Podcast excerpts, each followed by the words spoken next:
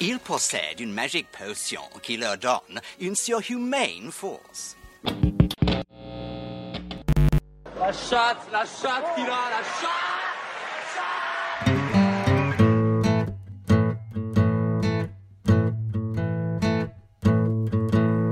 FPL Froggies, le podcast en français des fans de la Fantasy Premier League.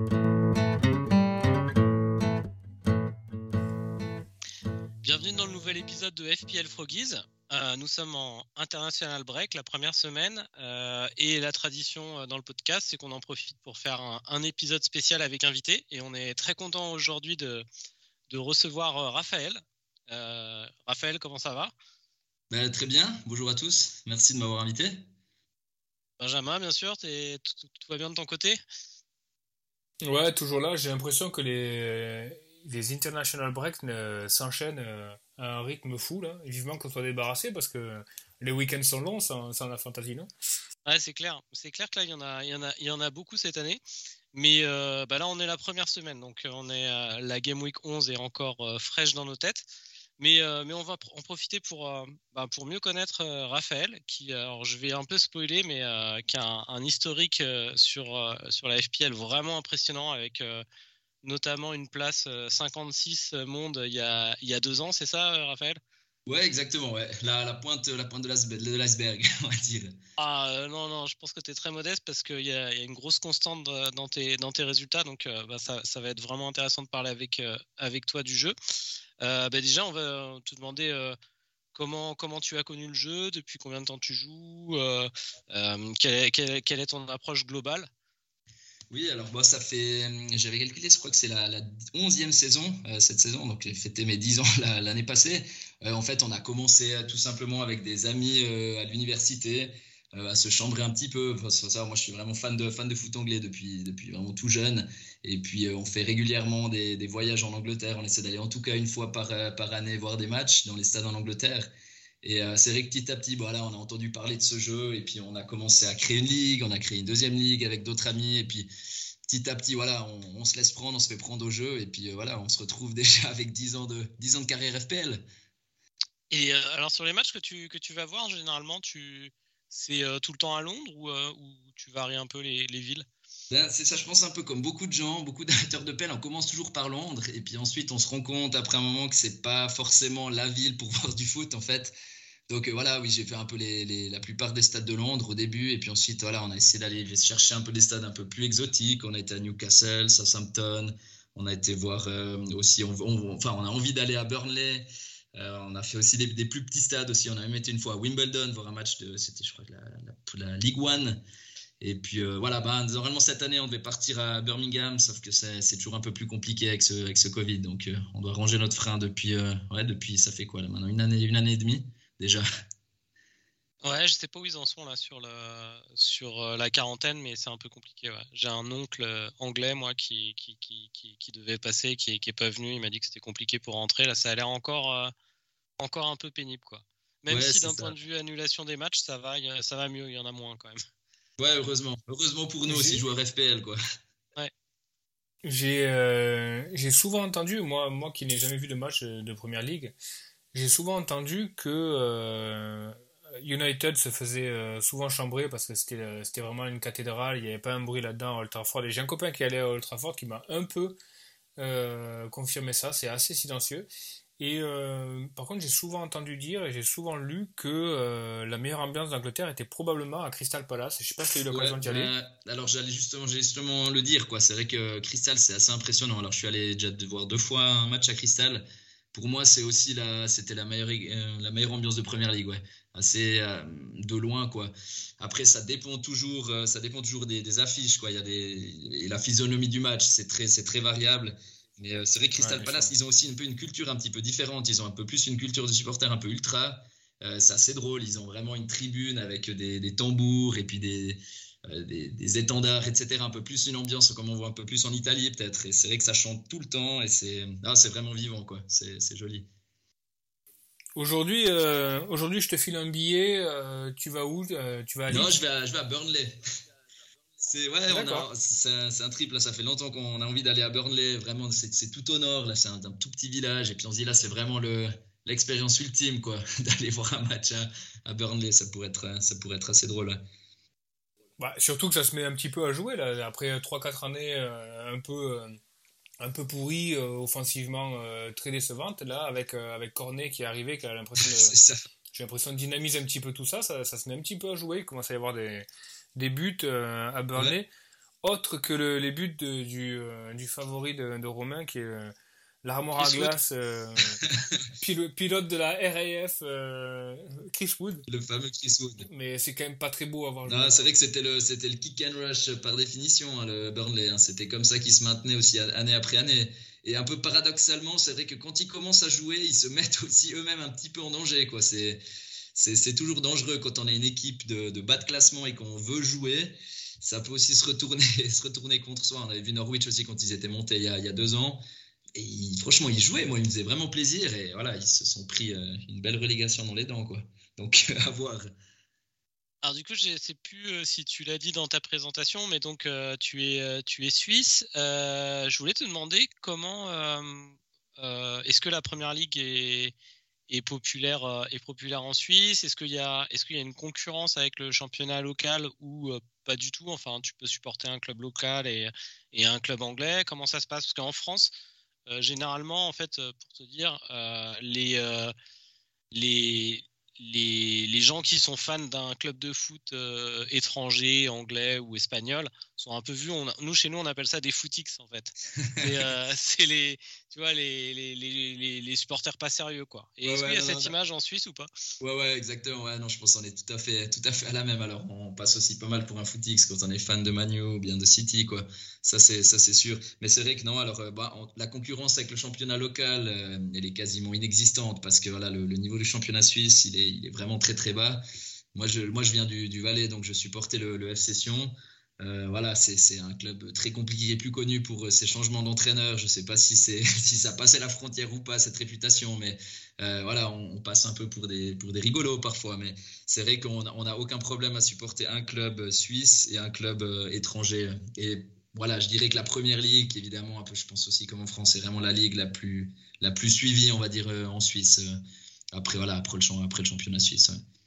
Ouais, non, mais enfin, moi, en plus, je, me, je trouve qu'il y a, il y a pas mal, même, même tu vois, quand tu lis euh, sur le Twitter anglophone et tout, il y a un peu de condescendance envers les supporters étrangers, notamment les supporters asiatiques et tout, qui sont vus comme, euh, comme des gogos qui donnent leur argent et tout. Moi, je, je, me, je, me, bats un peu contre ça. Je trouve que bah, tout le monde a le droit de supporter un club s'ils ont envie, même si tu n'as pas d'attache familiale ou pas. Ouais, ouais, c'est qu'un jeu, quoi. C'est qu'un jeu, faut laisser les gens aimer ce qu'ils aiment. Hein. Absolument, absolument. c'est voilà aussi tout simplement parce qu'ils n'ont pas les moyens aussi de venir supporter leur club. Ah c'est vrai que j'avais, suivi aussi un peu le débat. Il y a pas mal de clubs vraiment plus de, supporters purs et durs qui dit que tu dois, tu dois supporter le club de ta région et un point c'est tout. Quoi. J'ai des fans de Newcastle qui avaient été interviewés. Mais c'est vrai que voilà, moi je suis aussi d'accord qu'il faut, il faut ouvrir un petit peu plus euh, son, son horizon. Quoi. Vous êtes fan de vous d'un, club euh, anglais en particulier ou bien? Moi non. Euh, je te laisse répondre Benjamin. Moi, je suis supporter de Paris en fait, euh, euh, du, PSG. Et sur l'Angleterre, bah, j'ai des phases, des, périodes que j'aime bien, comme, comme, nous tous. J'ai bien aimé l'Arsenal de Denis Bergkamp mm. et, et, du jeune Thierry Henry, etc. Mais mais, mais je peux aimer aussi City, un peu tout le monde. Je, je, ne supporte pas vraiment de club. Je regarde le jeu comme ça en Angleterre.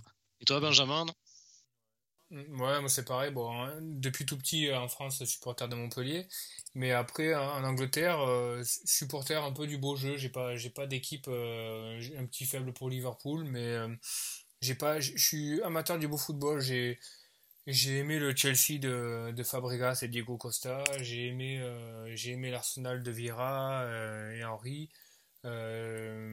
j'ai aimé le, le, City de Yaya Touré et Agüero. J'ai aimé plein d'autres équipes. J'ai aimé le Southampton de Mané euh, à l'époque, euh, l'Alana, etc. Mhm. Voilà, il y a des équipes que j'ai plus ou moins plaisir à regarder, mais je me, me focalise pas sur une étiquette en mhm. particulier.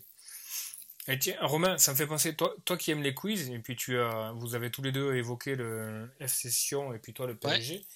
J'ai un petit quiz pour toi parce que j'ai eu un doute et puis j'ai vérifié, j'ai l'info. Quel joueur du PSG, ancien joueur du PSG, Romain joue actuellement au F Session. C'est pas Guillaume Haro Ah, il était bon. Bien Il bon, non, il était mais bon. Bravo. J'adore, j'adore Guillaume Haro au PSG, moi, en plus.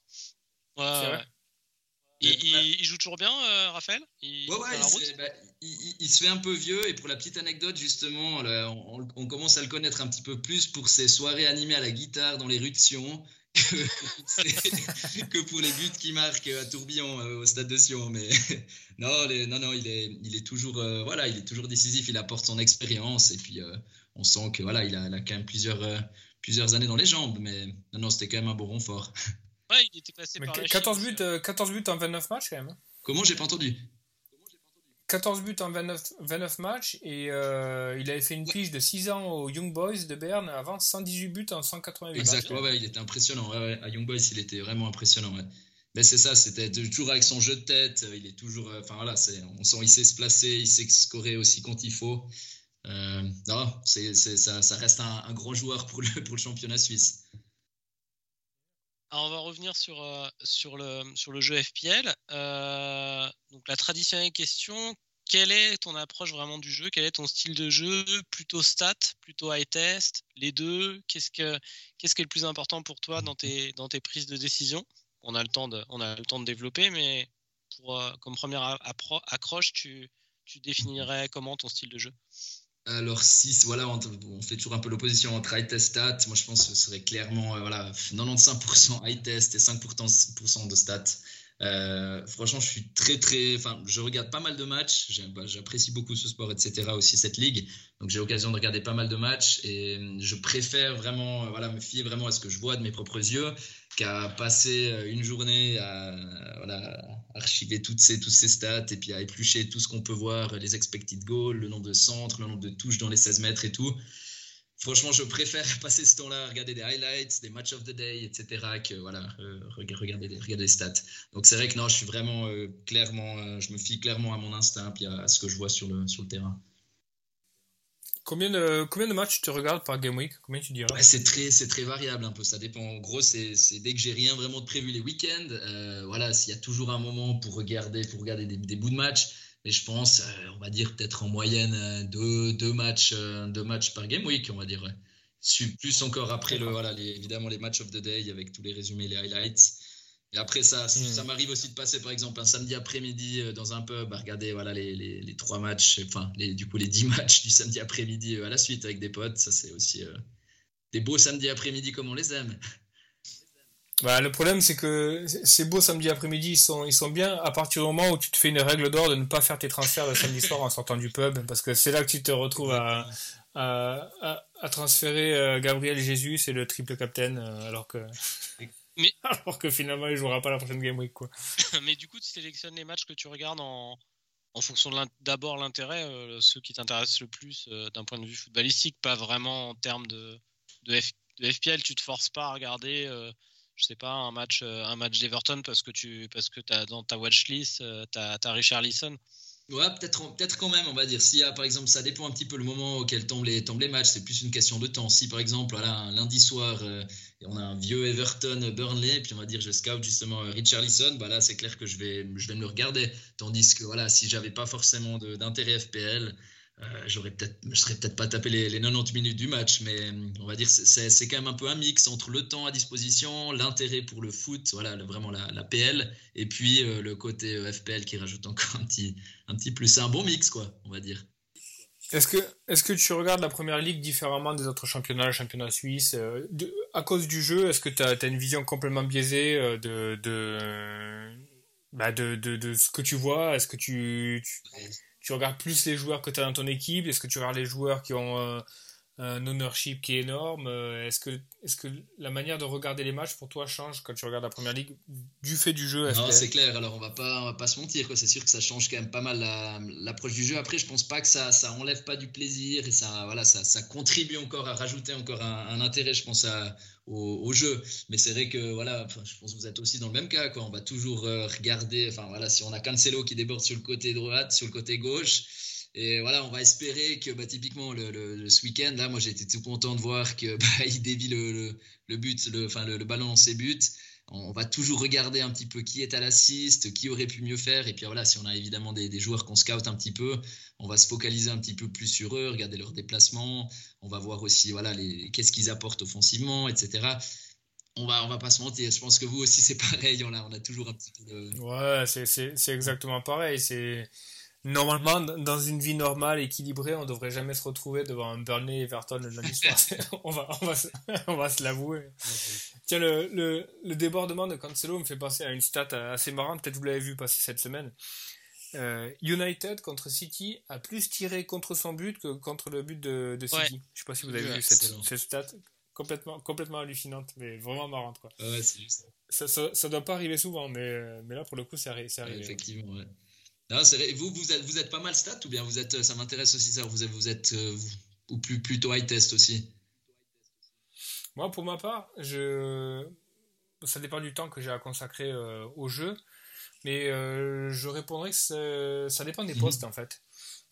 sur des postes milieu attaquant, je serais vachement plus high test sur des postes de défensif, gardien, etc., je serai plus sur la statistique où je vais, euh, je vais plus m'intéresser aux heatmaps, aux crosses, euh, aux chances created, etc. Parce que euh, c'est pas forcément quelque chose que je regarde beaucoup, surtout sur des équipes de seconde zone, et c'est souvent là où tu vas un peu chercher les, les budget players, tu vois. Alors pas cette année parce qu'on est plus sur des premiums, mais souvent les années précédentes, tu auras toujours besoin d'avoir un 4.5 ou deux 4.5 qui sont particulièrement intéressants. Et là, très clairement, je vais plutôt regarder, plutôt regarder les stats pour, pour faire mon choix. Pareil pour le gardien, tu vois, les saves, etc. Là, euh, cette semaine, j'ai fait, j'ai fait une, un changement. J'avais deux free transferts, donc j'ai viré Raya.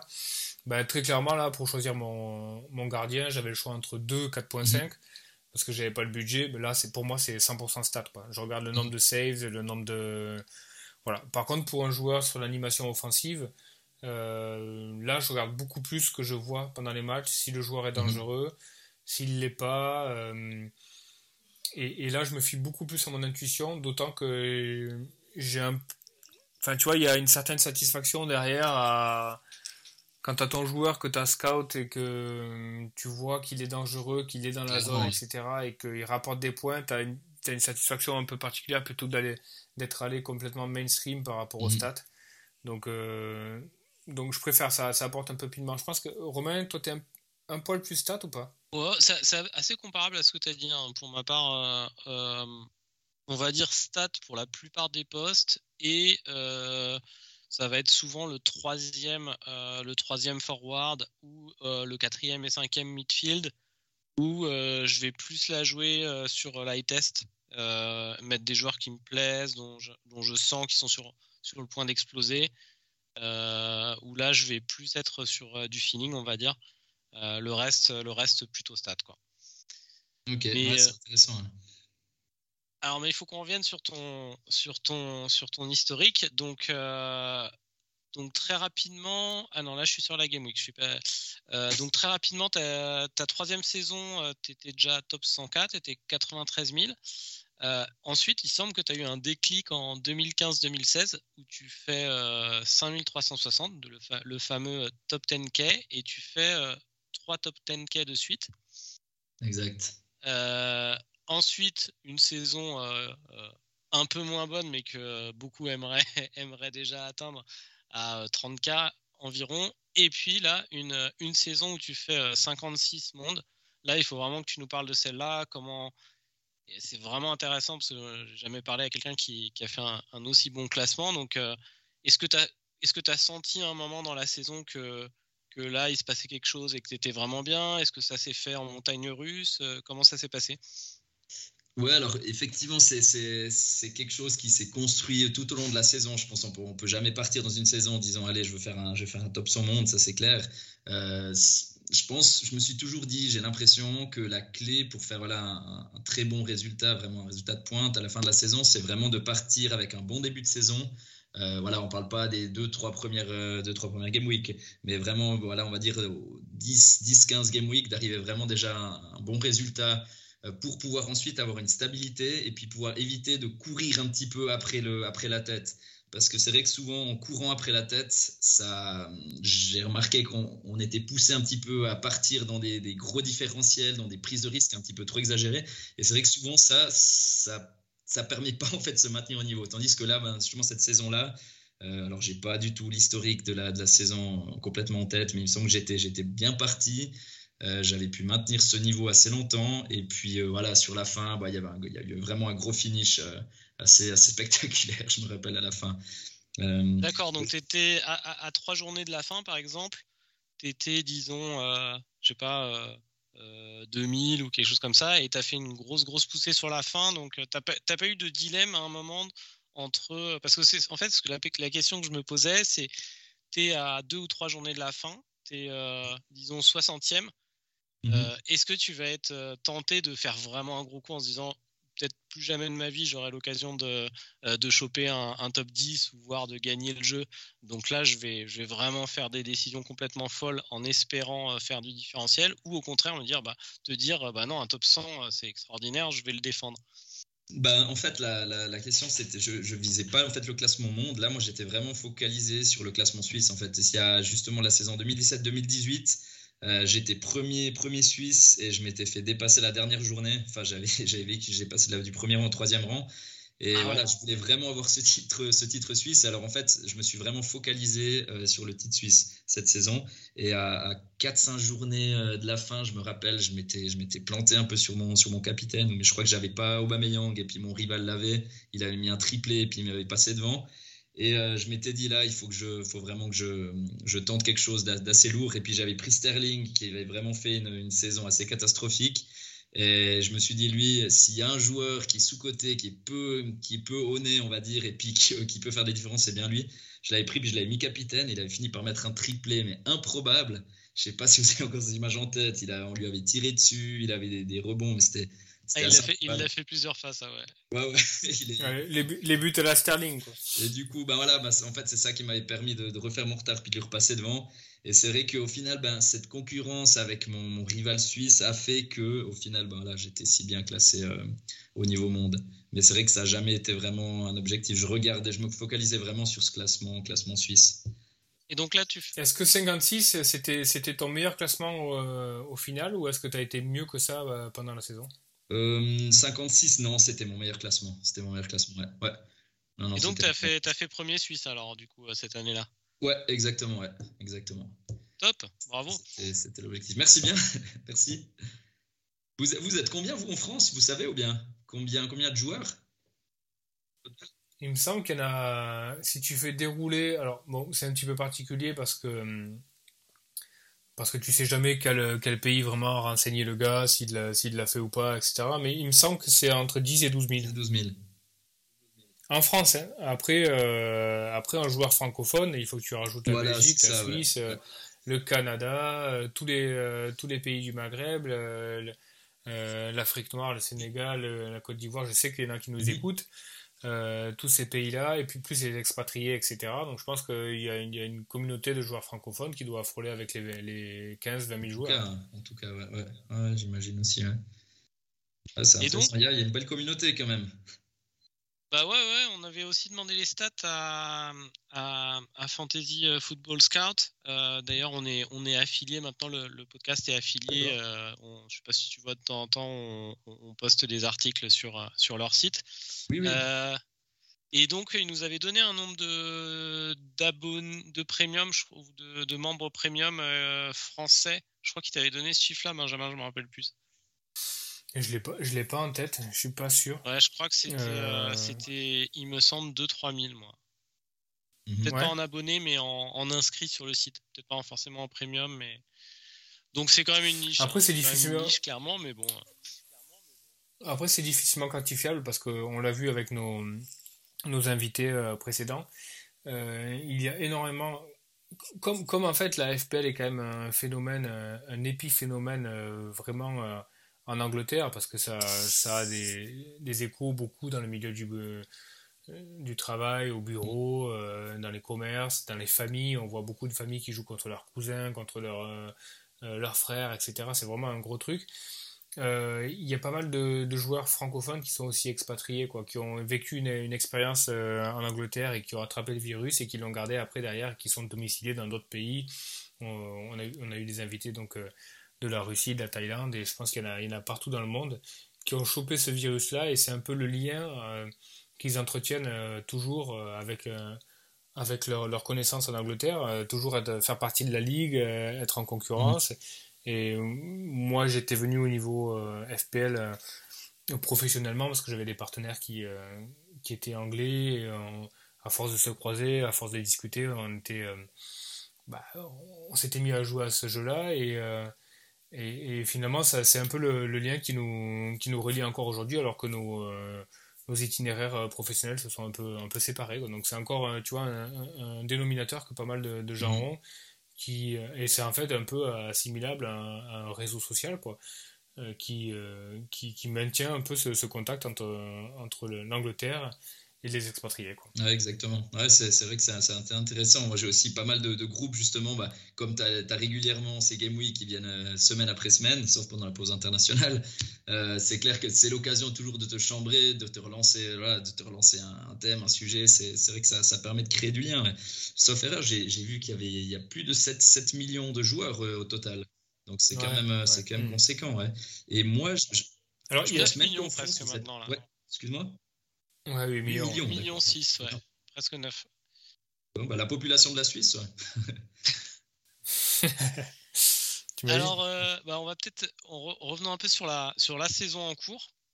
Sans parler de la Game Week 11, on va faire un focus sur la Game Week 11 euh, après, où on va donner nos scores et puis où on en est dans, les classements des mini-ligues, etc. Mais euh, Raphaël, est-ce que, est-ce que tu vois des, des, tendances particulières sur cette saison sur cette saison. Euh, à un moment, on a cru qu'elle allait être très différente des autres parce qu'il y aurait plus d'options premium. Maintenant, on est peut-être en train de, revenir un peu là-dessus euh, en se disant que les premiums sont pas, forcément les joueurs les plus intéressants. Euh, ouais, qu'est-ce que tu vois de différent cette année par rapport aux années précédentes? Alors, bah, je dirais que c'est ce qui est assez intéressant. Justement, c'est toujours intéressant quand on a des, des, saisons qui sortent un peu de l'ordinaire. Et puis, justement, je trouve que cette saison, c'est assez intéressant parce que quand même, on, a, bon, on, a, on avait des options premium, mais ces options premium, euh, elles peinent un peu à répondre aux attentes. Bah, on a vraiment, on a Salah, l'extraterrestre, euh, c'est clair. On parle carrément, bah, lui, justement, c'est un peu une, une une conséquence, on va dire, un petit peu de ce déclin des, premiums. En gros, que Salah, bah, du coup, c'est le, capitaine standard pour toutes les journées. Mais justement, ces options premium, elles peinent un peu à répondre aux attentes. Et justement, bah, ça, ça crée un petit peu une, difficulté à vraiment créer une structure, je trouve, dans l'équipe. En général, voilà, on sait qu'on prend nos, trois premiums, on a un autre attaquant premium, deux milieux premium, éventuellement un, défenseur, euh, voilà, 6-7. Euh, cette saison, c'est un peu plus compliqué. On a, on a les, justement les joueurs un petit peu à budget entre 5 et 6 millions, 7 millions, les milieux de terrain qui fonctionnent très très bien. Et du coup, c'est vrai que je me rends compte moi-même aussi, j'ai utilisé ma wildcard euh, à la Game Week 5 déjà, j'ai eu un petit peu de peine à trouver vraiment une structure. Normalement, je cherche vraiment toujours une structure que je vais tâcher de conserver euh, au maximum. Et cette saison, je me suis dit, ah bah, tiens, c'est étonnant, je vais même partir sur une formation de 4-3-3 parce que j'avais de la peine à un certain moment à vraiment à faire confiance au, milieu premium, à part ça là. Donc voilà, je dirais c'est un, un, peu ça qui ressort de ça, c'est les, les premiums qui peinent à répondre présent. Et qu'est-ce qui a, motivé ta, ta, décision de wildcard en Game Week 5 euh, les résultats catastrophiques. Là, c'était vraiment. Euh, ça, ça, tournait pas. J'avais l'impression d'avoir vraiment toujours un temps de retard. Et c'est vrai qu'à. Je, pense que je me caractériserais comme un joueur plutôt agressif. J'aime toujours être en avance, on va dire, sur les, tendances et puis sur les, coups à jouer. Et là, je sentais que j'étais constamment en retard. Euh, je devais enchaîner peut-être des, moins 4 pour, refaire le retard. Et j'avais toujours un coup de retard. Donc, à un moment donné, c'était trop. Je me suis dit, allez, il faut que je reprenne le dessus sur le jeu. Et puis, je l'ai lancé en. Voilà, c'était Game Week 5. Mais alors, justement, ça, c'est de loin pas tout de suite payant. Et c'est justement, j'ai même encore plongé un petit peu plus bas. Euh, c'était assez compliqué, justement, avec cette difficulté. Voilà, Ronaldo, Lukaku, c'était encore le choix entre les deux. Un, un des deux. Puis finalement, bah les deux ont passé une phase un peu difficile, donc euh, pas payant. C'est intéressant ce que tu dis d'être en amont, euh, en amont des, des ce qu'on appelle. Euh, C'est un peu, je pense, je, regarde ton équipe actuellement, je pense que c'est un peu l'approche que tu as avec Kane aujourd'hui, de, de, rentrer Kane. C'est essayer de prendre, de prendre le bon wagon un peu avant tout le monde. Pour toi, Rhys James, Kane, ça fait partie des bêtes qu'il euh, faut prendre un peu avant tout le monde, euh, quitte à se planter, mais euh, c'est high risk, high reward. C'est ça, c'est quand même un jeu, puis il faut que ça fasse plaisir. Moi, je sais comment, je sais plus qui c'est qui disait, un de vous deux justement, disait que voilà, tu as, plus de plaisir quand tu as un joueur qui a scouté, un, de ces différentiels qui marche. Je veux dire, c'est pour ça qu'aussi on joue à ce jeu. Et voilà, au moment où tout le monde partait plutôt sur euh, Alonso, etc., je me rappelle à Chelsea, moi je me suis dit, bah voilà, James, c'est un joueur super explosif. En plus, j'avais discuté avec pas mal de, supporters de Chelsea qui disaient que quand il sera de retour, euh, voilà, il n'y a pas, pas question, c'est lui le numéro un euh, sur l'aile. Voilà, bah, je me suis dit, allez, je, je, prends James, j'ai un banc de toute façon qui sera assez conséquent. pareil pour Kane, on va dire. Voilà, on sait que c'est un joueur qui peut justement rapporter gros. Voilà, c'est pas parce que pendant quatre journées il a, fait deux points, il a l'air un peu à côté de ses pompes que euh, le, week-end prochain, il peut pas nous mettre un triplé contre Leeds, ça c'est ça c'est sûr. Donc voilà, moi je trouve c'est il faut aller euh, voilà go big go high, il faut il faut tenter euh, faut tenter des all-in, faut tenter des, coups de poker. Mais là du coup donc tu te retrouves bon, on, allait donner nos scores après la Game Week 11, mais on, peut déjà le dire. Donc là, actuellement, tu es dans le top 10K, tu es 8000 environ. Donc il y a des, a choix qui, qui sont avérés vraiment payants entre la 5, puisque tu nous as dit que tu n'avais pas bien démarré, et la, et la, et la 11. Qu'est-ce que, quelles sont les, les, gros, les grosses réussites là, qui expliquent euh, ton bon classement? Ouais, on peut même dire que c'est vraiment juste les, les, trois dernières journées en fait. Sur les, sur les trois, il, y a, il y a trois journées, j'étais encore euh, classement 200 000.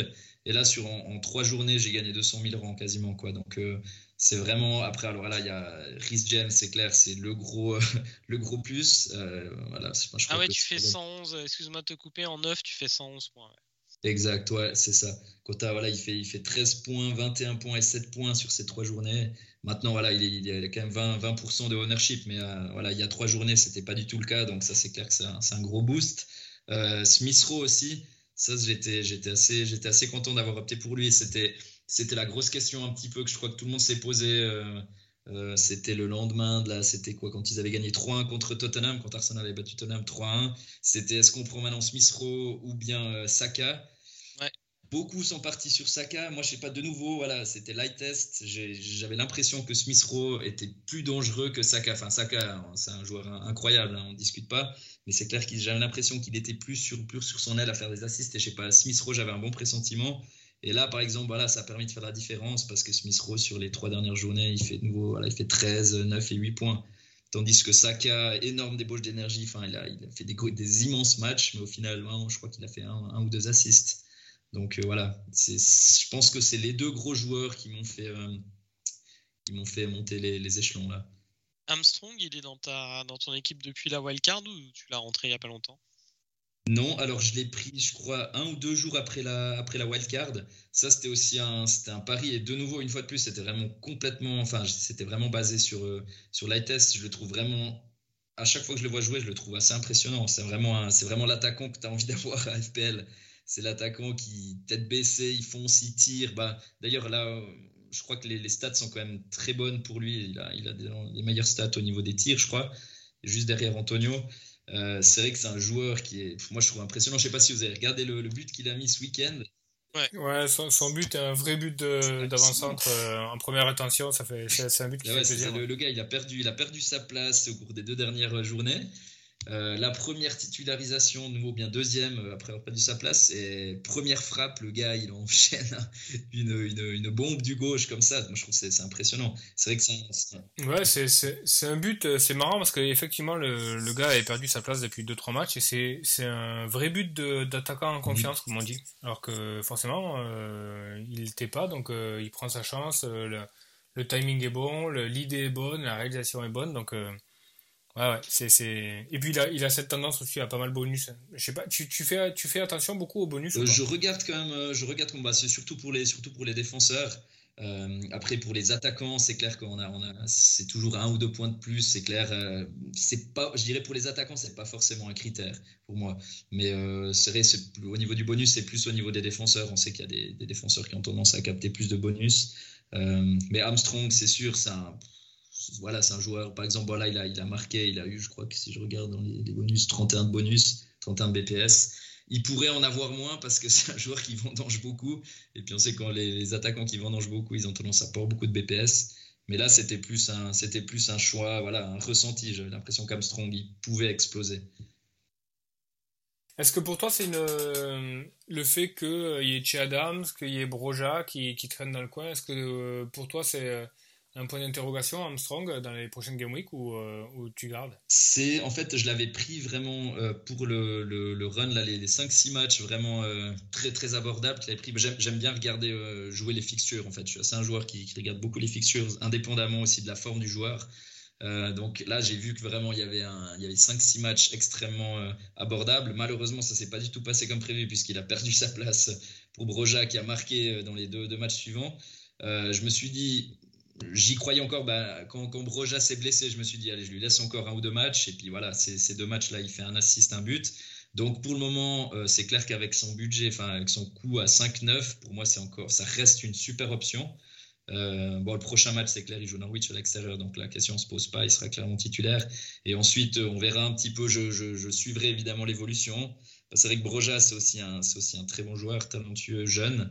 Mais moi, je vois quand même Adam Armstrong comme le, le numéro un. Dès qu'il arrivera à trouver son, on va dire, son rythme de croisière, je pense qu'il peut faire mal, il peut enchaîner les buts on, va, on, va, retourner sur nos rubriques habituelles euh, du podcast euh, et donc le, ben, le, retour sur la Game Week précédente, la Game Week 11. Euh, ben, on va commencer par toi, Benjamin. Qu'est-ce que, comment ça s'est passé pour toi sur cette Game Week?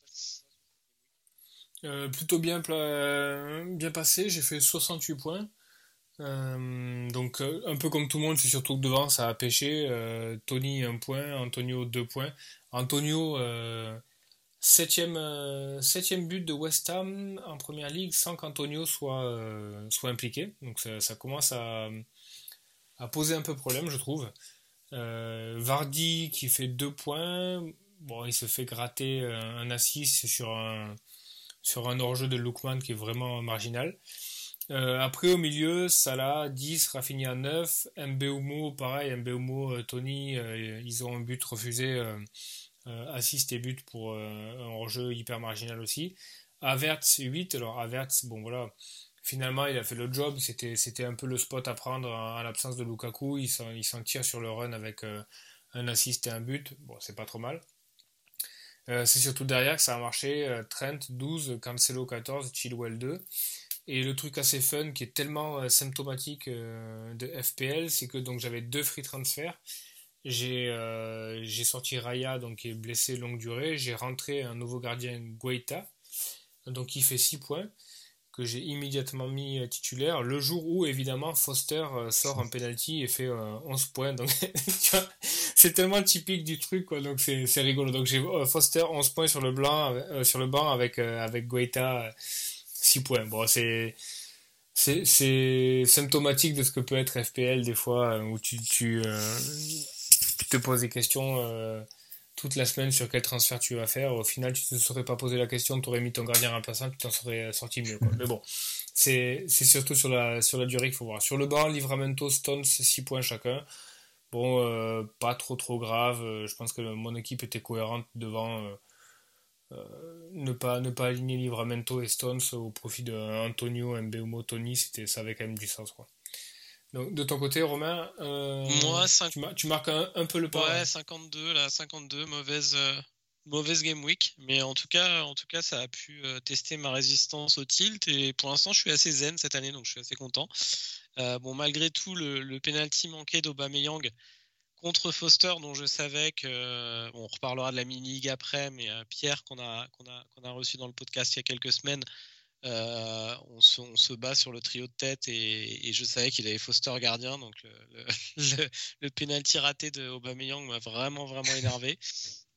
Ouais, c'est un gros swing. Un gros swing. Euh, après, bon, donc mon attaque fait 0 cumulé, Aubameyang et Tonnet, euh, moins 1 avec Sanchez, bon, comme beaucoup. c'est beau. Ouais, c'est Après, heureusement, bah, euh, j'ai comme beaucoup euh, Trent, Cancelo. J'avais pris Chilwell à la place de James euh, parce que j'avais quasiment toute la semaine, j'avais j'avais. Alors, le choix la semaine dernière, on en avait parlé dans le podcast, que j'hésitais entre James et Chilwell pour le défenseur et entre Saka, Carragher et Smith Rowe pour le milieu de terrain. Donc, mauvais choix sur la défense, surtout motivé par le. Parce que je préfère, comme l'a dit Raphaël, je préfère largement comme joueur James, il est vraiment sympa à regarder, explosif, vraiment qui va, qui va avoir des holes plus gros, je pense, que ceux de Chilwell. Euh, mais c'est la blessure d'Alonso qui, qui m'a fait mhm. dire que, que, Chilwell jouerait à coup sûr. Donc, euh, alors qu'il y avait peut-être que, je sais pas, 80% de chances que, que, James joue. Donc, j'ai pris Chilwell. Bon, on verra si je le change rapidement. Euh, par contre, Smith Rowe, pour le coup, lui a marqué comme, Gallagher.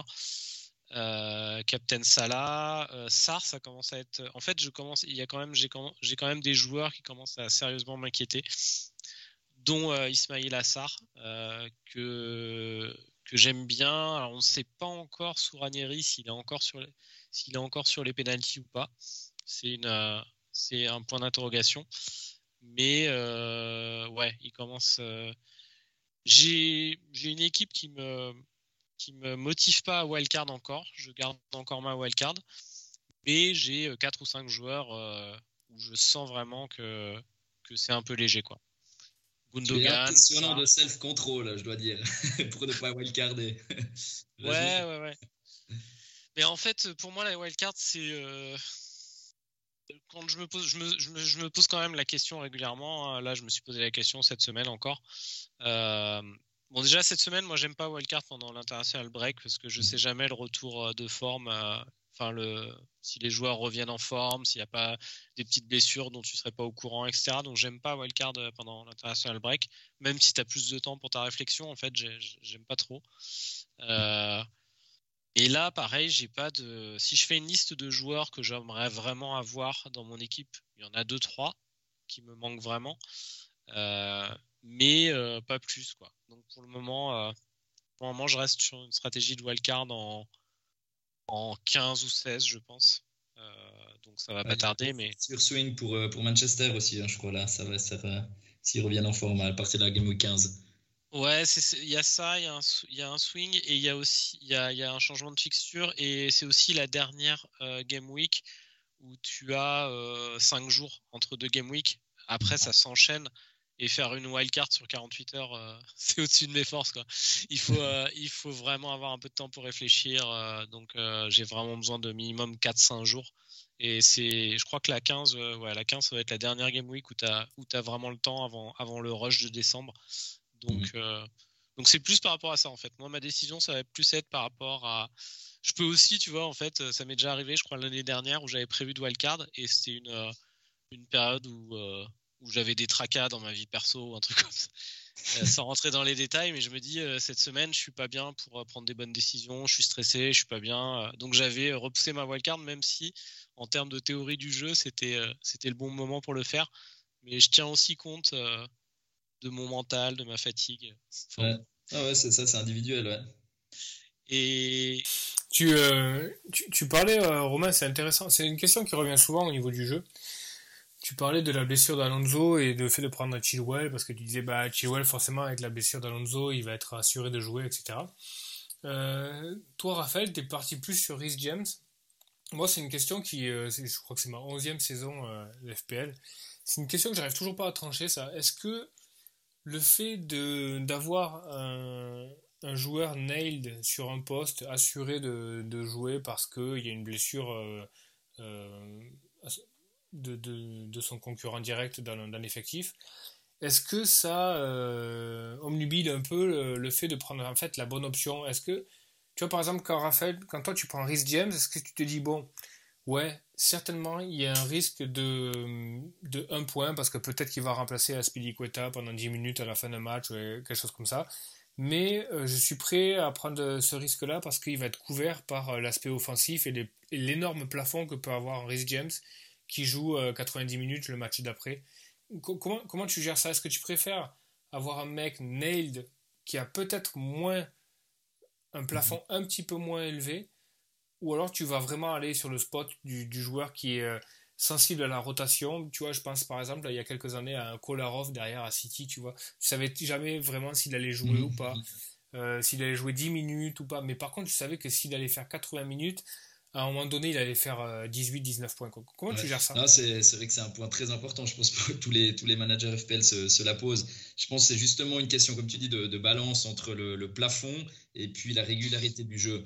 Euh, moi, de base, sans avoir d'a priori comme ça, je, pars plutôt sur des joueurs qui sont quand même assurés de jouer. Je, ne supporte pas d'avoir un joueur qui joue un match sur deux. Si je vois que vraiment voilà, la, la balance passe à un match sur deux, même si c'est un joueur qui a un gros plafond, euh, je vais, je vais essayer de trouver une porte de sortie. Pour James, euh, j'ai quand même je disais, j'ai discuté avec des, fans de Chelsea, etc., qui me disaient vraiment, voilà, ce, ce, gars, c'est le numéro un à son poste. Euh, il peut jouer à deux postes, il peut jouer vraiment en ailier dans la défense à, en 3-5-2, il peut jouer en ailier, ou il peut jouer dans la défense à 3.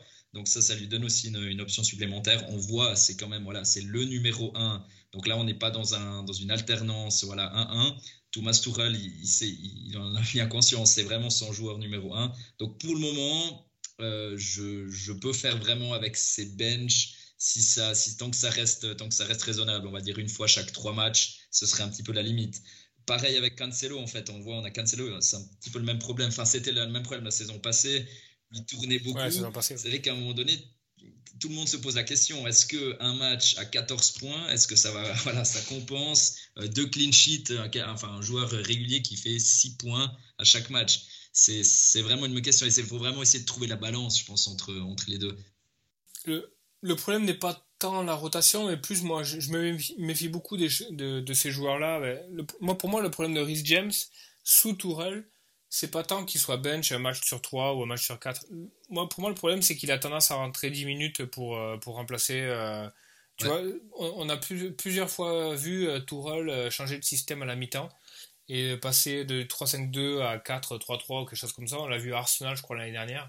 avec, avec Rhys James qui sera à la mi-temps, ou alors, tu vois, genre, on, on, tient un résultat, on est, on est à 1-0, derrière, ben, t'as Rhys James qui rentre ou t'as ou as un Aspilicueta qui rentre et puis il joue pas les tu vois t'as as un énorme risque de caméo qui n'existe pas forcément avec des joueurs comme Zinchenko tu vois Zinchenko je pense que bon aujourd'hui il est pas dans le débat mais il va l'être il va l'être assez mhm. vite euh, Zinchenko tu peux te permettre de, de l'avoir si t'as un bon banc derrière tu te dis bon Zinchenko il va jouer euh, un match sur deux mais c'est pas grave si euh, si le match qu'il joue il fait 10 points derrière j'ai mon banc qui joue mais par contre, tu as des de, des gros risques de caméo derrière qui, euh, qui, qui, posent un vrai problème au niveau managérial de, l'équipe, je trouve. Et c'est un peu le cas de Rhys James. Alors, pas trop en ce moment, mais est-ce que ça peut, euh, est-ce que ça peut arriver avec le retour d'Aspilicueta ou euh, les tergiversations tactiques de, de Est-ce que Comment gérer ouais, exactement. Non, c'est vrai que ça, c'est vrai que ça, c'est quelque chose à quelque chose à prendre en compte. Hein.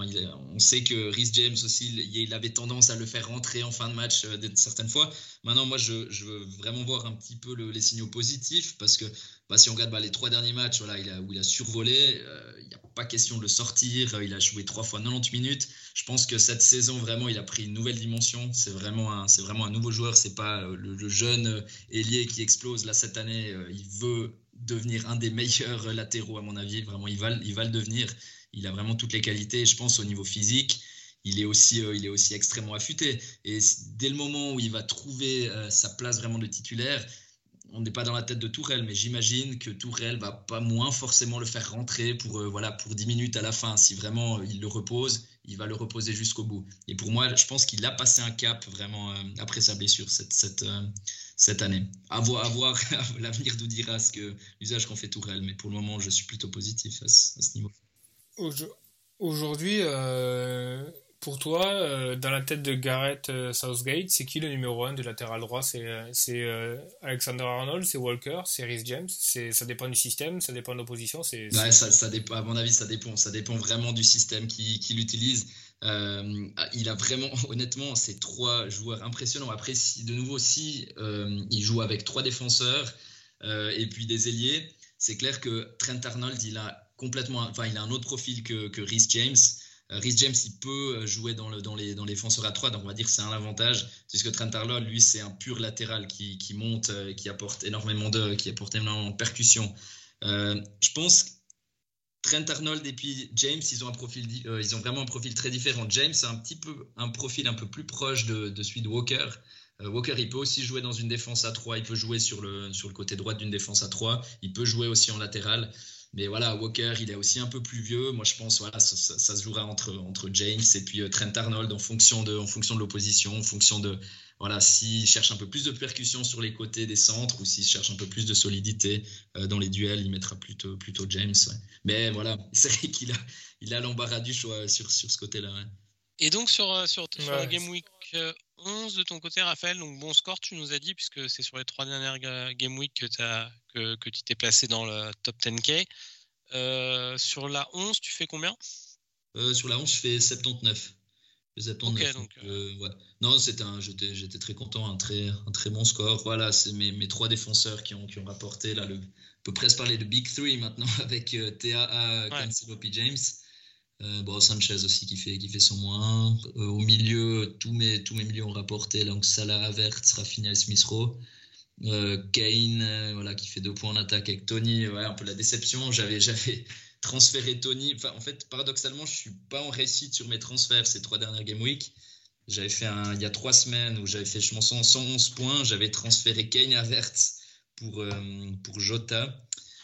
Et je sais plus, je sais plus pour quel attaquant pour Jota et Ronaldo, qui ont, largement surpassé les, points de Kenya Havertz d'ailleurs sur ces trois dernières journées. Mais malgré tout, c'est ça aussi c'est assez intéressant FPL, c'est que parfois on peut se planter dans ces transferts, mais malgré tout faire une super game week parce que voilà, ces, ces valeurs sûres ou bien ces différentiels qu'on avait pris au cours des game week précédentes enfin rapportent des points. Donc euh, voilà, pour cette game week, on va dire aussi une fière chandelle à Adam Armstrong qui a enfin rapporté. Donc je peux dire le vendredi soir, quand j'ai vu que c'était lui qui avait marqué, j'ai bien lancé ma game week, on va dire. Ouais, ça partait bien, ouais.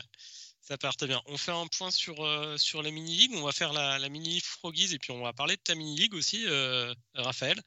Euh, donc sur la Froggies, pas de changement sur, sur les quatre de tête. pour le moment, je suis quatrième. On a Yanis qui est troisième. et puis deux de nos anciens invités, Hugo et Pierre, deuxième et premier. très, bonne, très bonne game week de, de Pierre avec fait 74, euh, assez proche euh, de ton, de ton score, euh, Raphaël. Donc on a une, une, une mini-ligue bien lancée. Toi, tu remontes un petit peu, Benjamin? Tu refais un peu ton écart? Ouais, ouais, ouais, doucement, 20e. mais voilà, je paye un, mauvais début de saison. Mais la dynamique est plutôt positive. C'est flèche verte depuis, depuis 2-3 Game Week, donc donc c'est plutôt pas mal. Ce qui est un peu rassurant, je trouve, c'est que euh, bah, c'est l'ossature même de l'équipe euh, qui, marque, le différentiel pas, pas énormément, mais euh, je pense qu'il y a y a quand même moyen avec cette équipe là de, s'assurer un score tu de ne pas avoir d'énormes trous d'air de, de 2-3 game week qui, qui, te mettent en dedans. Donc je sais pas si ça, ça sera suffisant pour refaire le retard. Pour moi je ferai vraiment un bilan à la fin des matchs allés pour voir où j'en suis mais euh, la saison est quand même hyper longue. Hein. On, a fait un tiers de la saison. Certes, l'écart est grand, mais on a déjà vu des écarts euh, de 80-90 points se combler en, 7 ou 8 game week sur, euh, sur une fin de saison Et puis, ben, de, ton, côté, Raphaël, tu as une, une, une mini-league avec une centaine, une centaine de joueurs où tu fais des, des reports chaque semaine euh, où tu, donnes un lien sur, euh, Twitter sur, euh, sur des articles que tu écris.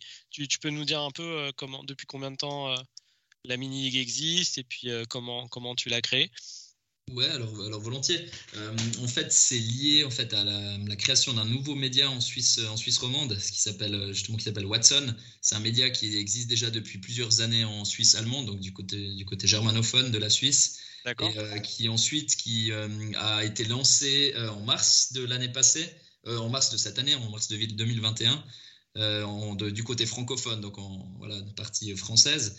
Et du coup, ils avaient envie aussi de. Ça les intéressait d'avoir un peu du nouveau contenu pour aussi parler aux jeunes, etc., avoir du contenu un peu plus fun. Et voilà, c'est comme ça que bah, j'ai pu commencer à écrire cette, cette rubrique en mars. Maintenant, ça fait, ça fait neuf mois. Et euh, on a lancé donc la rubrique, la, British Corner by Watson League euh, cette saison, donc la, première, et on est content. On a quand même on a 100, je crois qu'on a, a près de 150 participants. Donc ça, ça a bien pris, ça, montre qu'il y a quand même une, communauté de, joueurs suisses romans. On espère, on espère pouvoir euh, qu'elle qu s'agrandisse d'année en année, évidemment. Mais voilà, un bon, un bon début en tout cas. Bon, du coup, tu survoles, hein, t'es premier de, avec, avec ton score, t'es es premier. euh, Là, tu prends la première place. T'étais- tu devais Ouais. être euh, dans les cinq premiers la semaine dernière, peut-être, je sais plus. Ouais, j'étais deuxième. J'étais T'étais deuxième déjà, donc euh, là, tu prends la première place. Tu connais un peu les. Le, le, le, rédac, le, rédac chef, le rédac chef trahit sa, sa légitimité. C'est ça, ouais, c'est ça. Et t- tant, tant que je, tant que je suis devant lui, je suis content. Et puis on doit battre aussi, c'est très important, on doit battre aussi les, les concurrents qui bossent pour le média concurrent et qui, sont, qui se sont aussi incrustés dans notre ligue. Et ça, c'est voilà, une petite rivalité Et- aussi. Et, et sans donner, parce que là je suis, je suis, je suis en train de regarder le classement, euh, sans donner leur nom, de, leur nom forcément, c'est à quelle place euh, les, les concurrents? Euh, alors les concurrents euh, directs, euh, enfin au niveau rivalité euh, médiatique, euh, je peux, euh, si je regarde, en fait il a chuté. C'était un, c'était un concurrent qui était longtemps en tête et maintenant qui est à la place numéro 25. Et euh, son collègue qui est encore un petit peu plus bas aussi, euh, je le trouve même plus, je sais même pas s'il est dans le top 50, mais ils ont, ils ont un peu reculé. Ah oui, le 25, il est sur euh, Twitter. je, le- je, je pense que je l'ai vu sur Twitter. Ouais, ouais, c'est ça. C'est un, un- un super gars aussi. Et on aime bien, on aime bien se chambrer d'ailleurs là-dessus. Bon, du coup, moi, je vise, je vise top 10 cette année hein, sur, sur cette ligue. hein. Tu m'avais, gentiment donné le code en début de saison. Donc là, je suis 19e pour le moment, mais pas très loin du top 10. Donc, euh, donc, euh, Exact, tout, donc tout reste, crois. tout reste ouvert, ouais, bien sûr. Ouais, et puis le, le, le maillot de Granit Xhaka à l'Olympique Lyonnais est à gagner, euh, Romain, cette année. sur, sur cette ligue. De Shaqiri. Non, euh, Shakiri, pardon, Shaqiri. Shakiri. Shakiri, ouais, ouais. Ouais.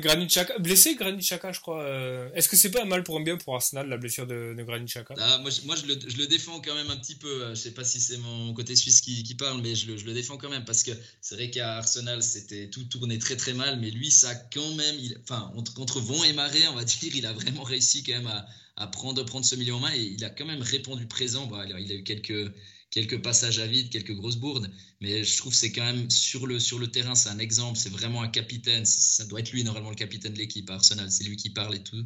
Après, voilà, je, je crois que c'est euh, je crois que c'est Thierry Henry qui avait dit que quand il regarde le line-up euh, Ouais. une heure avant d'Arsenal et qu'il voit Granit Xhaka, il éteint la Exact. télé et euh, il, Ah, c'est pas le rude. match. c'est. Ouais, que- rude, ouais, ouais, ouais. Non, mais c'est Parce qu'en fait, il fait, il fait pas partie de l'ADN vraiment de d'Arsenal, mais, mais c'est vrai que c'est un peu rude euh, d'avoir mais nous, euh, c'est normal. C'est beau que tu défendes euh, ton gars, euh, Raphaël. Nous, euh, nous euh, sur euh, chez les Froggies, on, on est, on est des grands fans d'Olivier Giroud, donc il est plus dans, il est plus en première ligue. Mais euh, ouais, les dernières années, on le, on le défendait toujours aussi. Euh, mais ça, je comprends. Je l'aurais aussi défendu, ouais. ouais. non, non, c'est. Ouais, c'est un peu notre euh, Stéphane Chapuisat. Exactement, les buts, les, les buts spectaculaires en plus. Ouais. Chapuisat, lui, c'était pas le, c'était pas le, Exactement. les- le spectaculaire. ouais. ouais, mais bon, il faisait, il faisait Voilà, le boulot, ouais. ouais. Chacun avec une euh, coupe de cheveux euh, qui est à la mode à leur époque, qui ne le sera peut-être plus là, ouais. La coupe Pavel, ouais. Ouais, mais je pense que la coupe euh, de Giroud va, va mal vieillir aussi. hein. Je pense que dans 10 ans, on regardera ça un peu de manière, de manière ironique. Euh, là, on part sur, euh, donc on part sur l'international break de deux semaines. Euh, comment, comment, est-ce que tu, est-ce que Raphaël, es du genre à complètement déconnecter de, de la FPL pendant deux semaines ou tu vas, tu vas regarder quelques médias pour, pour suivre tes joueurs ou, ou alors tu retournes 48 heures avant la, deadline et tu prends les, toutes les infos en même temps? Comment, comment tu gères ça? Bon, cette année, ce sera un petit peu particulier. Comme je pars euh, 10 jours en vacances, donc euh, j'aurai pas le choix un petit peu de, de déconnecter, c'est pas plus mal. Non, mais sinon, en général, pendant les pauses internationales, je, je jette un coup d'œil sur, surtout sur les blessures. Enfin, plutôt que ce que j'attends, c'est je fais attention à ce que j'ai pas envie de voir, c'est justement les, les blessures de mes joueurs. Euh, pendant la pause internationale, surtout maintenant, on a, on a beaucoup de joueurs qui sont appelés en équipe nationale. On arrive aussi, c'est une phase euh, décisive pour la qualification pour la Coupe du Monde. Donc, euh, on peut imaginer que voilà, ce sera assez, les, matchs seront assez disputés. Donc voilà, on va dire, je, je regarde vraiment en gros les, les résultats. Je regarde quand même qui a joué. Je regarde par exemple si Kane, euh, il, il me met un triplé euh, ce week-end, je serais, je serais content évidemment. Mais euh, non, je, je, je déconnecte plutôt, plutôt pas mal pendant ces deux semaines. ouais. Là, t'es content quand, quand tes joueurs mettent, mettent des buts, mettent des buts qui, qui ne comptent pas. t'es- du genre à être content parce que Ben- Benjamin lui rageait en début de saison à chaque fois que Marez marquait en cup ou avec l'Algérie. Alors ça, c'est autre chose. Ouais. Marais, c'est un cas à part. Faut dire qu'il a fait que ça. Ouais, c'est un cas à part. Ouais, un peu Après, Kane, typiquement, voilà, des, des, joueurs qui ont besoin de confiance, qui ont besoin de buts. Euh, chaque but marqué bon à prendre. Même euh, chaque but à l'entraînement, euh, je, serais content, je les prends. Ok, donc moi j'ai bon pareil, moi, je pas tellement. Moi j'ai prévu de, de, bien déconnecter. Je sais pas si toi de ton côté Benjamin, tu vas suivre un peu là avant avant la prochaine game. Essentiellement les blessures, mais je pense pas que les blessures, comme d'habitude pour le, break international, les blessures, les temps de jeu, et, euh, et puis s'il y a des joueurs qui sont un peu chauds, etc. Mais euh, après, en fait, ça, dépend vachement parce que tu parlais de Kane. Kane, c'est un joueur qui a un déficit de confiance actuellement, donc très clairement, s'il met un doublé, euh, tu, tu, vas, tu vas te réjouir. Euh, si Marez met un doublé avec l'Algérie, un énième doublé avec l'Algérie, bon, j'ai plus Marez et tout, mais là, tu là, là, as envie de casser ta télé, tu fais, c'est pas possible, quoi, tu vois. Le mec, le mec a décidé de planter que un cup ou euh, avec, avec l'Algérie et, Pep, il l'aligne pas, quoi. Tu vois, c'est deux, deux dynamiques légèrement ça, différentes. C'est des dynamiques complètement différentes. je, te je te comprends tout à fait. C'est pour ça que, voilà, vaut mieux, vaut mieux éviter Marez. Conclusion. Ouais, c'est clair. Alors, selon la, tiens, euh, à, propos de Marez, je sais pas si vous avez vu l'info aujourd'hui, j'ai lu ça. Euh, selon l'agent de Marez, euh, il, aurait décidé de, de, ne pas partir cet hiver. et il est toujours déterminé à, à gagner sa place de titulaire à City. Donc, après, est-ce que, est que tu peux considérer que Marez, n'est pas titulaire à, à City? Marez, euh, quand tu regardes les compos, il, joue beaucoup en Ligue des Champions, qui est quand même euh, bon, une, compétition importante. il joue. Euh, enfin. Il pas, est-ce, qu'il y a un titulaire indiscutable à, City aujourd'hui à part Ederson? Tu vois, j'ai, même vu que Diaz était, avait été mis sur le banc le dernier match, ou l'avant-dernier match, je crois. Euh, aujourd'hui, il n'y en a plus trop. KDB, il est un peu en dedans. Il n'y a, plus vraiment de titulaire. Je pense que tu, fais partie euh, du joueur à City. Même Grealish, qui avait le statut 100 euh, millions de, livres au début de la saison, bah, c'est en train de s'estomper. Il, est sur le banc. Tu fais partie de l'effectif de City. Tu sais que ça va tourner. Quoi. Donc, mais Mares, pour moi, il y a encore un pion hyper important du système de Guardiola. Euh, mais toujours un pion euh, ultra relou. Euh, c'est clair, au niveau FPL, à gérer au niveau FPL. Il est, il, est, compliqué à gérer, mais comme tu as, raison, c'est vraiment, il a un profil complètement différent aussi d'un réseau, etc. je le trouve aussi super intéressant. J'adore le, le, voir jouer d'ailleurs, c'est un joueur super élégant. Mais c'est vrai que voilà, maintenant, ces grandes équipes, ils ont, ils ont besoin d'une profondeur de banc. Et c'est vrai que le, on peut même discuter du statut de titulaire. C'est vrai, est-ce qu'on peut encore parler de titulaire euh, au moment où maintenant toutes ces grandes équipes doivent jouer, enchaîner trois matchs par semaine? C'est vrai que le, statut de titulaire, aux grandes dames d'ailleurs des joueurs de FPL, c'est, ça, devient, ça devient plus compliqué. Bah, chez Guardiola en particulier, parce que bon, en plus il a un, effectif quoi, pléthorique, mm-hmm. quoi, mais bon, je pense qu'il y a quand même Diaz qui est un peu un indéboulonnable, mais sinon, euh, franchement, je vois, je vois pas peut-être Rodri, mais Rodri n'est pas intéressant. Euh, au niveau FPL. J'espère que Foden va peut-être devenir un peu un, incontournable, mais c'est clair que. Moi, j'y crois pas. Ça, ça semble compliqué. Son avantage, c'est qu'il peut jouer quand même à plusieurs postes. Il peut jouer vraiment avant-centre. Il peut jouer sur, ouais, enfin, sur, les, sur les six postes offensifs, quoi, en fait. Mais c'est vrai que cet hiver, ce sera compliqué. À, propos, de, euh, rotation, juste pour partager, euh, pareil, une info que j'ai lue aujourd'hui, euh, vous l'avez peut-être vu aussi, mais on, avait parlé, je crois, la semaine dernière sur Conte, sur l'arrivée de Conte, que c'était plutôt un entraîneur euh, qui était stable dans ses compos. Et il y a eu pas mal de papiers là, ces derniers jours, ça se confirme vraiment en termes de statistiques depuis le début de sa carrière. C'est euh, en Serie A, en tout cas, c'était un, des entraîneurs euh, qui, changeait le moins ses 11 de départ.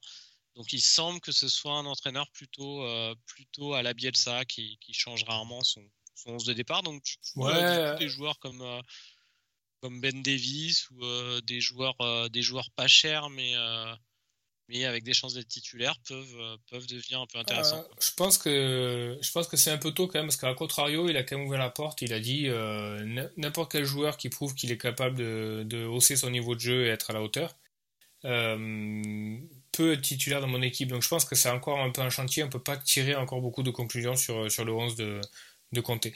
En revanche je, je, résiste pas au plaisir de, de, vous poser une petite, une petite question parce que tu as fait la transition City-Tottenham. Euh, et j'ai vu passer une, une info dont tu raffoles, Romain, tu sais, une info ouais. Est-ce que tu sais avec qui est la fille de Guardiola Et toi, et toi, Raphaël, est-ce que vous. euh, alors, il paraît que la fille de Guardiola est avec un footballeur. Bon, évidemment, la, la transition est toute faite. mais C'est un joueur de Tottenham. Bah, ce sera bien Reguilon ou bien? Non. Si elle est, si, si elle est avec Holzberg, je, je, je plains Guardiola parce qu'il fait vraiment flipper. Quoi. non, non, c'est pas Holberg. Mais c'est un joueur qui fait aussi un peu flipper. Dele Ali Dele. Ali, ouais. Eh ben, Je te- improbable. si, si. Improbable. Ben voilà, c'est un peu le, c'est un peu le, le gossip du, du Ah soir. ben, ouais, ça, c'est, ça, c'est de la, de la belle info, ça. Voilà, non mais surtout, voilà, non mais la transition c'était surtout que Conte disait, bah Dele Ali c'est un joueur ultra talentueux, mais il va falloir qu'il se sorte un peu les doigts, mais s'il le fait, il est capable de rentrer dans mon 11. Donc actuellement, je pense que tu peux pas tirer vraiment de, de conclusion sur le, 11, le- sur le 11 de Conte, euh, d'autant que tu avais tous les entre guillemets pseudo-experts qui disaient, oh Conte arrive à, à, Ton- à Tottenham, c'est sûr, c'est du tout cuit pour Ndombele, c'est son joueur numéro 1, etc. Bon, Ndombele, on l'a pas, beaucoup- pas beaucoup vu pour l'instant, hein, tu vois. Donc, euh, Ndombele, le- Lo Celso, qui, est, qui devait être les pierres angulaires du système de, de Conte, pour l'instant, c'est pas ça. Donc, euh, en chantier. Ouais, c'est un, un- information beaucoup trop, euh, beaucoup trop impactante. hein. J'ai du mal à m'en remettre là.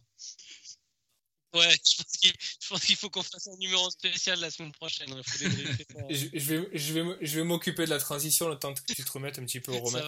Du coup, on va se tourner vers les, vers les transferts pour la, pour la semaine prochaine. Est-ce que, euh, est-ce que euh, Raphaël, tu as, tes, euh, tu as tes transferts en tête, ton ou tes transferts en tête pour la semaine Euh, prochaine? Ou c'est encore un peu Là, trop tôt c'est, on- j'ai, j'ai plusieurs idées en tête. Bon, le, ce, qui était, ce qui était prévu, c'est vraiment d'aller un peu du, du all-in. Justement, on parlait des Spurs. Ben, voilà, c'est, je, je pensais vraiment y aller sur, euh, sur Son Kane. Honnêtement, après avoir vu les, enfin, voilà, vu les résumés des matchs d'Europa League et puis le premier match de Conte, euh, voilà, on a, on a évidemment un petit peu refroidi. Moi, j'ai, j'ai déjà Kane, justement, pour, euh, j'avais déjà préparé pour cette série de matchs vraiment extrêmement favorable. C'est vrai que maintenant, est-ce que doubler avec Son, je, je me demande si ça fait pas un peu trop. Bah, je pense que c'est c'est toi, Benjamin, qui a aussi Avert. Hein. Euh, justement, ça m'intéresse aussi de savoir un petit peu toi, qu'est-ce que tu penses faire? Moi, je l'avais vraiment pris euh, pour, pour ces trois journées et punchlos, pour moi, c'était c'était réglé. Donc maintenant, moi, dans l'idée, c'était de, de sortir Avert et de prendre Son. Maintenant, voilà, il y a, aussi l'option Jota qui m'intéresse. Maintenant, évidemment, avec la blessure de Firmino, il faudra surveiller pendant la pause internationale. euh, Voilà, qu'est-ce que qu'est-ce que Klopp peut nous dire pour combien de temps Firmino est out. Mais c'est vrai que voilà, entre Jota, Son et même éventuellement Foden pour Havertz, euh, voilà, c'était ces, trois transferts qui, me trottent un peu en tête. Pareil, que toi, pour moi, le, le spot Avert s'était pris euh, pour trois matchs en l'absence de Lukaku, mais il n'a plus aucune vocation à partir de la prochaine Game Week. Donc il a fait le taf, merci à lui. Donc c'est euh, la place est chaude. euh, Dans mon idée, c'était pour Son. Euh, Jota est devenu de nouveau une option avec la blessure de Firmito. Firmino, on en discutait avec, avec Romain, et effectivement, ça, ça a un peu changé la donne. Pour moi, de- depuis le début, la place était chaude pour Mhm. Son. Je, je suis pas hyper refroidi par ce que j'ai vu à Everton. Everton, c'est des matchs hyper rugueux là-bas. Euh, il, il peut se passer un peu tout et n'importe quoi. Je pense pas qu'il faille donner énormément d'importance à ce match-là et à ce qu'a montré euh, Tottenham. Euh, donc je suis pas hyper frileux par rapport à Son. Je vais regarder un peu son temps de jeu euh, pendant le, break international. Voilà, moi ce qui me gêne un peu plus avec Son, c'est que si je rentre Son, il faut quand même que je que je vende devant pour, pour faire du budget. Donc ça veut dire vendre soit Antonio, soit Vardy. Et là, tu vois, je me dis, c'est est-ce que ça vaut vraiment le coup de les vendre pour, pour rentrer Son je, je sais pas trop. Mais la- le move agressif, c'est ça en tout cas, c'est rentrer Mhm. Son. Et, et moi, je suis euh, autant je suis très frileux sur Kane parce que je le sens vraiment pas, pas dedans. Autant je suis vraiment convaincu depuis de nombreuses années par, euh, par Son. Et j'ai aucun souci, tu vois, à le rentrer, même si, euh, même si les Spurs n'ont pas, ont pas montré énormément absolument. de choses pour l'instant. Je suis pas hyper frileux, tu vois, je le rentre pas comme, euh, comme je rentrerais. euh, euh, comme j'ai rentré un Averse, tu vois, où je l'ai rentré parce que je savais qu'il allait jouer parce que Lukaku Mhm. joue pas, mais tu vois, je le, je le rentre un peu, allez, mitigé, tu vois, je me dis, bon, Averse, ok, il va jouer 90 minutes en 9 à Chelsea, mais il va un peu n'importe où dans le système, il va falloir gratter 2-3 trucs. D'ailleurs, c'était un peu pourri, hein, Averse en 9 à Chelsea. C'était laborieux. Hein. Il s'en sort- il s- bah ouais, il s'en sort avec un assist un peu pourri et un but, euh, bon, il est au bon endroit et tout, mais tu sens qu'il est pas dans Ah, le coup, quoi. Il est trop tendre T'as pas, pas fait le, transfert rageux après le 7-0 de Chelsea contre Norwich et puis tu ouvres l'application. Non, non, non. Non, non, non. Là, c'était ouais, c'était un peu. Euh, pendant le, j'avais Romain en, WhatsApp pendant le match et tout. Quand je voyais défiler les buts et tout, j'étais un peu, euh, j'étais un peu en, tilt avant. J'avais Chilwell avant le but de Chilwell, j'ai commencé à chauffer, sérieusement. c'est le seul qui avait pas qui avait pas fait de return de l'équipe, hein, c'est ça? Le, mec, le mec joue 9, l'équipe. Euh, ah ouais, non, mais le mec joue 9, l'équipe fait 7-0, il a pas un return. Quoi. Ah, c'est beau. Il était vraiment terrible, il errait comme une âme en peine à ce point de l'attaque. T'avais l'impression qu'il trouvait pas sa place. Moi, franchement, je me suis posé la question, honnêtement, s'il fallait pas le, fallait pas le gicler. Parce qu'en plus, il l'avait sorti, je crois, à la 70e il traînait les pieds, c'était tout était négatif quoi, body language. Il est pas dans le rythme, il est clairement pas dans. Et puis il est trop, il est trop tendre et tout, enfin ça, ça va pas. Non non. non il, est, très stylé comme joueur hein, quand même. Euh, lui et Werner, j'apprécie toujours beaucoup de les voir moi. Même Werner. Hein. Est-ce que tu penses qu'il est, je suis pas sûr qu'il soit fait pour la première ligue, euh, Alert. Euh, je sais pas. Ouais, je sais pas. manque un peu d'impact physique. C'est vrai qu'il faudra qu'il muscle un peu son jeu. C'est vrai qu'il se fait beaucoup bouger. En tout cas, en pointe, en neuf, il, il, se fait bien bouger. Ouais tu, sais qu'il me rappelle un joueur qui est euh, plein, plein, plein de talent, que j'aime beaucoup, qui, euh, a énormément à donner, mais qui, qui, euh, n'y arrivera jamais en première ligue ou qui n'y a jamais vraiment arrivé en première ligue, c'est Hendrik Mkhitaryan. Qui, j'avais adoré Mkhitaryan à Arsenal, après à, United il avait, il eu des bribes de, jeu, etc.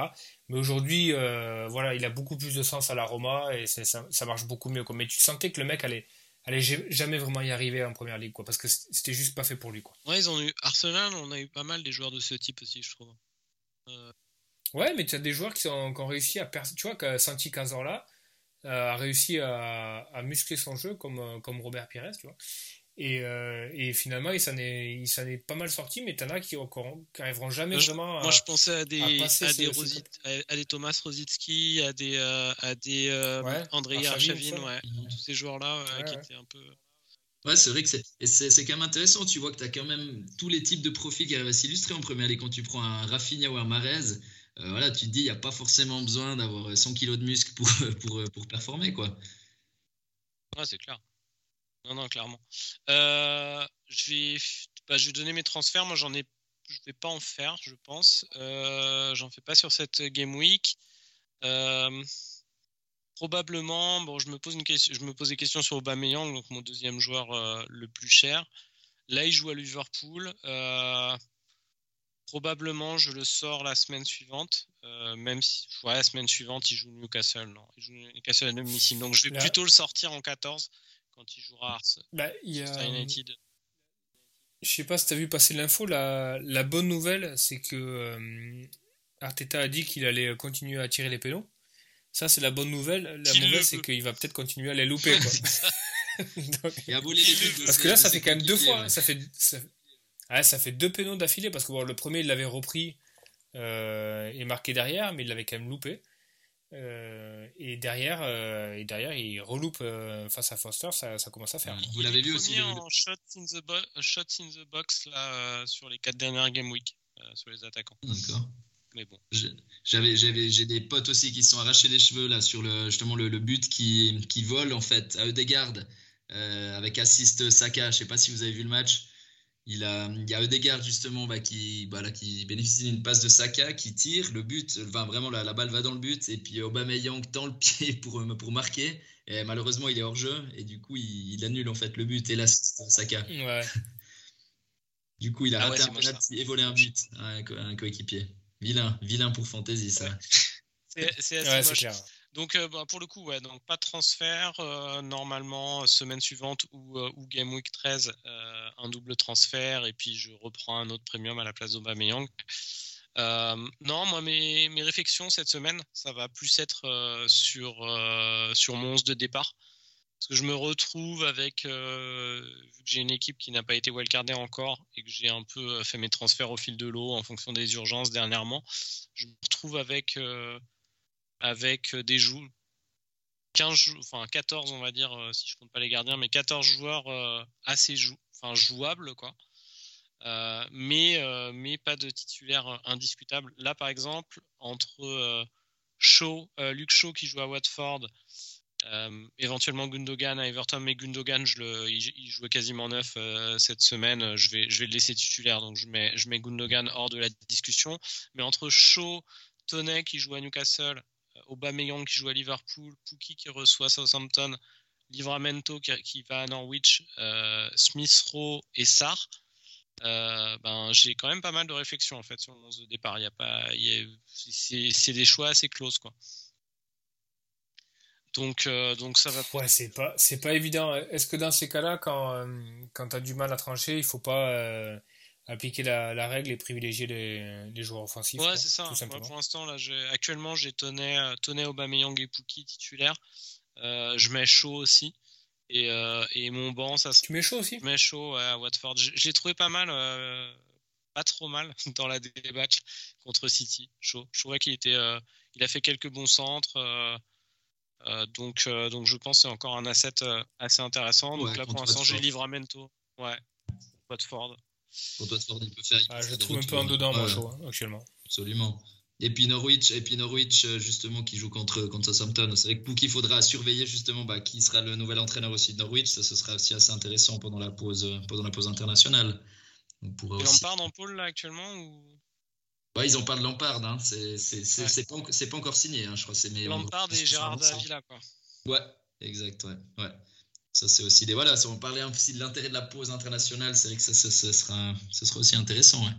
J'ai une question à te poser, Raphaël, aussi euh, sur dans, tes stratégies. Est-ce que tu es du genre à éviter euh, de, mettre des, des, défenseurs qui jouent tes attaquants?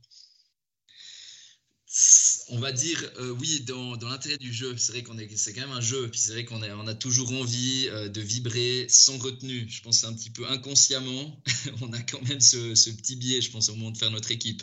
Donc euh, oui, quand même. Après, euh, nous, c'est toute une question de mesure, quoi. Euh, on va dire, si voilà, on, a un attaquant qui joue contre un défenseur, mais que ce défenseur est aussi très offensif, voilà, ma foi, je, je, vis avec, je, les mets sur le, sur le terrain. Mais inconsciemment, oui, je pense que quand même, ça, ça joue quand même un rôle. Et sinon, donc euh, encore avec toutes les réserves qu'on peut mettre, hein, on, est, on est mercredi, euh, mercredi 10 novembre, il peut encore se passer des choses, euh, des blessures, etc. Mais à l'heure actuelle, au niveau du capitana, tu, tu vois ça comment? Capitana et vice-capitana? Ouais, alors si je regarde juste un peu les, les fixtures, bon évidemment, bah, on peut pas passer à côté de pas passer à côté de Salah. Euh, après, c'est vrai qu'Arsenal, ils ont quand même fait plutôt des bons matchs ces derniers ces derniers temps. Ils se sont montrés quand même assez solides, donc c'est pas forcément la garantie de la garantie de points. Surtout que voilà, il a plus marqué depuis depuis deux semaines. Euh, on a surtout aussi, bah, comme Manchester joue joue à Watford ça, franchement, euh, si j'avais Ronaldo, je serais quand même tenté de, de, le mettre capitaine. Je ne veux pas donner une mauvaise idée, mais euh, quand on voit Watford, c'est la défense de Watford, pour moi, c'est vraiment avec Norwich la, défense la plus faible. Peut-être éventuellement Newcastle aussi, mais c'est vrai que Ronaldo à Watford pourrait faire, assez mal. Mais au vu de mon équipe, euh, ce, sera, ce sera ça là. À moins que Kane mette un triple avec l'Angleterre.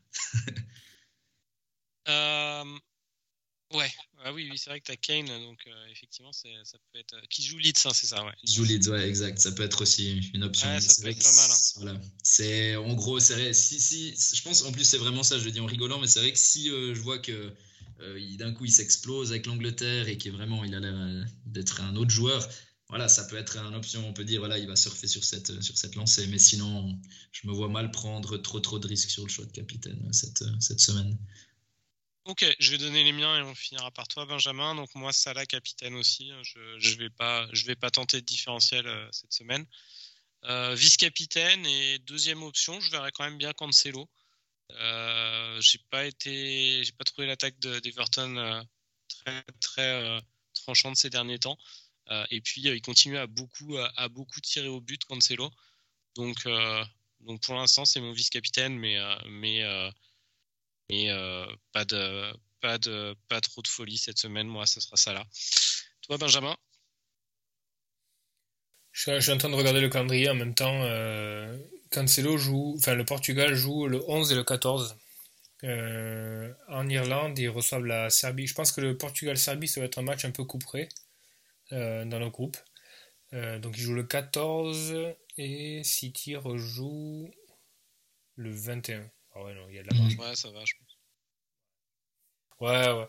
Euh, j'ai pas étudié trop le calendrier non plus. Bon, pour moi, Captain Salah euh, contre Arsenal, pour moi, Arsenal, ça reste quand même hyper faible euh, au niveau défensif. Je pense que c'est un peu les parades de, de Ramsdale cachent un peu. c'est l'arbre qui cache un peu la forêt, quoi. donc, Captain Salah. Et après, un vice-captain. bon, je vais appliquer la règle de jamais captain un joueur de même équipe, mais je serais quand même vachement tenté de, de captain Alexander Arnold. Je vais pas le faire. Si je rentre Son, qu'il n'a pas énormément joué avec la Corée du Sud ou qu'il a un temps de, repos assez, euh, assez conséquent, je pense que je ferai Son vice-captain contre, contre Leeds. Ok. Ouais, ça a du sens, clairement.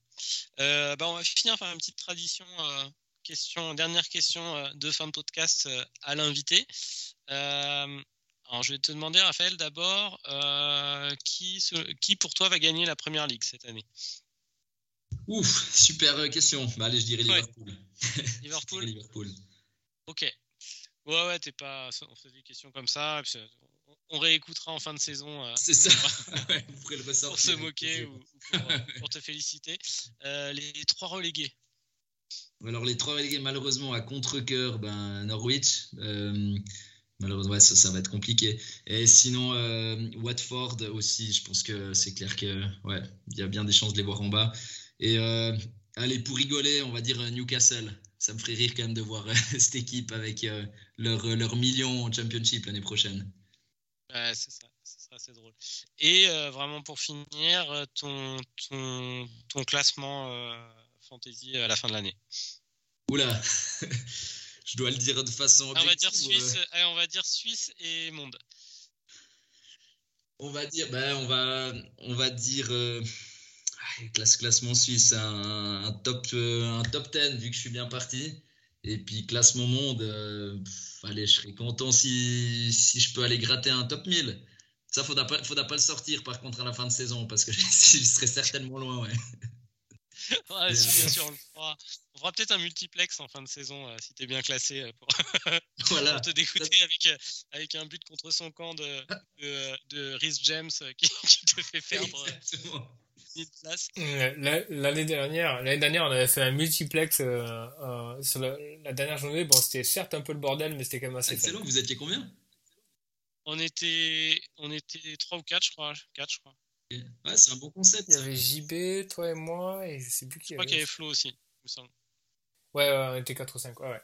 ouais c'était un bon bordel, mais d'autant que non seulement il y a les aléas du direct, euh, l'enregistrement, etc. Mais comme on est tous dans des pays différents, etc., les flux sont un petit peu, euh, un petit peu différents. Donc il y en a qui ont 3 ou 4 secondes d'avance selon les, selon les diffuseurs, etc. Donc ça, ça chambrait pas mal. Quoi. Entre les faux buts, les faux assises, etc. J'imagine. C'était un peu, un peu n'importe quoi. en tout cas, c'était un, plaisir de te recevoir, euh, Raphaël. Reviens quand tu veux.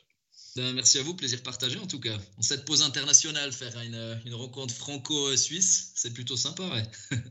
ouais, c'était cool.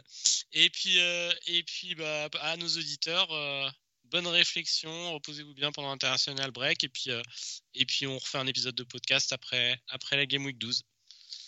À bientôt. Salut ciao, merci.